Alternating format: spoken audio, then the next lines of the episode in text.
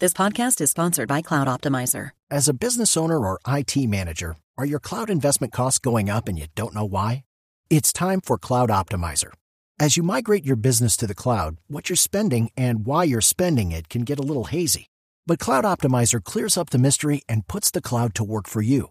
Cloud Optimizer starts by analyzing usage patterns, right sizing resources, leveraging discounts you may not be aware of, implementing automation, and much more. And by reducing unnecessary expenses and maximizing performance, Cloud Optimizer guarantees you a savings of five times what you spend for their service. As you utilize cloud based services more and more, you don't have to lose sight or control of your spend. You can stay agile, streamline your costs, and optimize your performance, plus save significant money with Cloud Optimizer. Make the cloud work for you with Cloud Optimizer. Get a free assessment and find out how much you can save by going to cloudoptimizer.com. Go to cloudoptimizer.com for your free assessment. That's cloudoptimizer.com. El padre Alberto Linero es periodista y también está en Mañanas Blue. 6 de la mañana, 36 minutos.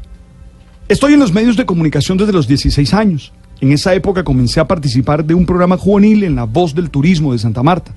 Después vinieron experiencias de narración de fútbol y de escribir en algunos medios impresos. Nunca más volví a salir de los medios y estuve sumergido en su ambiente siempre emocionante y bastante crítico. Y allí entendí cómo los medios de comunicación son fundamentales para la democracia. Aprendí que de hecho un sistema es verdaderamente democrático cuando hay libertad de expresión y variedad de fuentes de información. Aún más, podríamos decir, todo proceso democrático es un proceso comunicativo. En este contexto, llama la atención la crisis financiera en la que han entrado algunos medios debido a su enfrentamiento con las nuevas tecnologías que ponen en riesgo su existencia y nos dejan a expensas de la constante erupción de opiniones por las redes, que no siempre tienen la formación, la criticidad y la objetividad que se requiere. Por eso llama la atención noticias como la compra de la famosa revista estadounidense Time por 190 millones de dólares. Según un comunicado, los dueños de la tecnológica, una de las figuras más relevantes de Silicon Valley, comprarán la revista, o compraron mejor la revista en efectivo.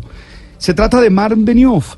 Eh, él y su esposa no participarán en las actividades cotidianas de la revista, ni en las decisiones editoriales que permanecerán en manos del equipo de gestión actual de Time.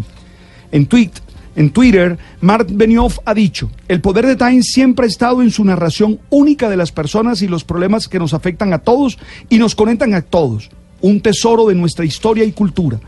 Tenemos un profundo respeto por su organización y honrados por ser administradores de esta marca icónica. Hace cinco años había sido Jeff Bezos de Amazon quien había comprado el Washington Post. Según él, porque contiene un guardián que vigila a los líderes del país más poderoso del mundo. No podemos permitir que desaparezcan los medios, porque los necesitamos para producir información, cultura, educación y entretenimiento que contribuyan a la formación de una cultura cívica. También los necesitamos para supervisar y vigilar la gestión y organización del poder público y sobre todo servir al interés público de los ciudadanos. Son importantes las redes, eso está claro, y las manifestaciones libres de la opinión, pero se requieren los medios como estructuradores de posiciones informativas y críticas que permitan una buena realización de la vida en nuestra democracia.